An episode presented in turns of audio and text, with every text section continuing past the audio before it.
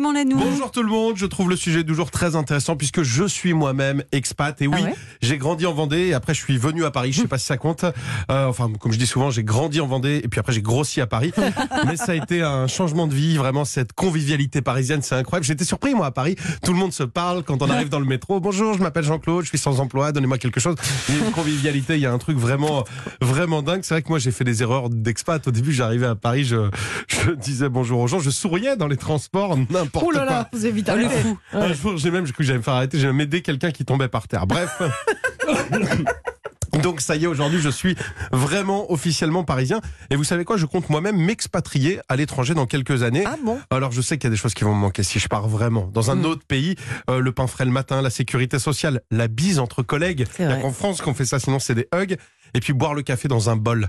Ça choque partout dans la planète. On boit dans une tasse, un mug, mais pas un bol. Nous les Français, on a besoin d'un bol de café.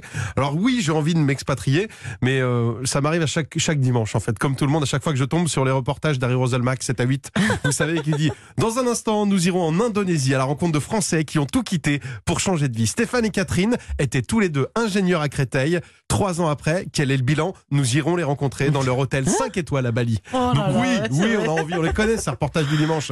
Sauf qu'ils alternent parce qu'une semaine sur deux, il y a le mauvais côté de l'expatriation. Ouais. Il y a toujours ce petit. Cette semaine, nous partons aux Philippines où Jean-Claude a acheté il y a 10 ans un hôtel sur plan. Seul bémol en arrivant, l'hôtel n'a jamais existé. Il n'a jamais. Aujourd'hui, il est surendetté, il a perdu ses amis. Nous allons le rencontrer.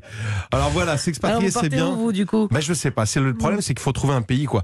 Alors, avant de partir, moi, je me suis intéressé à tous les pays, à toutes les cultures. Et il y a des choses pour lesquelles on n'est pas forcément prêt. Par exemple, la Bulgarie, j'adore. J'avais des amis bulgares. Seul petit bémol pour dire oui. Ouais. En Bulgarie, il faut faire non de la tête. Aïe, aïe, aïe. Et ouais. pour avoir des amis bulgares, c'est très compliqué parce que quand ils disent oui, mais qu'ils font non de la tête, on sait plus. Donc, euh, c'est l'équipe Proco. Au Japon, autre truc. Alors, tiens, je vous le donne hein, si vous voulez vous Ouais. expatrier, Mélanie, Julia, au Japon, Oui, c'est très pas. mal vu de se moucher en public. Ah bon? Ah. Non, donc il faut renifler pendant euh, une heure. C'est moins mal poli de faire. Vous savez, ce Oh, bruit bah, horrible. Moi, je préfère qu'on se mouche. Hein. Je suis d'accord. En Slovénie, par exemple, interdit de rentrer dans une maison avec des chaussures. Si vous arrivez chez quelqu'un, il faut des chaussons pour tout le monde. Ça, ça me Ah oui. dérange pas. Non, Ça, moi j'aime bien. Ouais, j'aime Allez, bien. on part maniaque. sur la C'est Slovénie. propre, Ouais, me Julia, ça. En Corée du Sud, très Mhm. mal poli si vous êtes au restaurant, vous ne pouvez pas commencer à manger ni sortir de table sans que la personne la plus âgée vous y ait autorisé. Oh là là, oui. C'est des choses à savoir. Je le donne pour nos éditeurs. ouais, C'est bien, des Si vous voulez partir en, tiens, en République tchèque, on ne jette euh, jamais du riz sur les mariés. On jette des petits pois.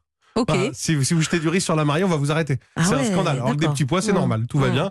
Euh, N'essayez pas d'être en avance au Venezuela. Ah. C'est très mal vu et même à l'heure.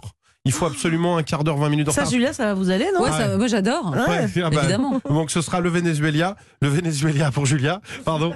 Et, euh, et puis petit tip, si vous partez en Chine, il y a beaucoup d'endroits où il faut pas offrir des fleurs, c'est le symbole de- de- du deuil. Vous Ah. pensez être romantique et non, finalement c'est un peu raté. Ouh, il faut s'adapter, hein, Voilà. quand même. Vaut mieux se renseigner avant. hein. Je crois que je vais retourner en Vendée, ce sera mieux pour tout le monde. Merci beaucoup, Clément Lanoux, pour cette chouette intro.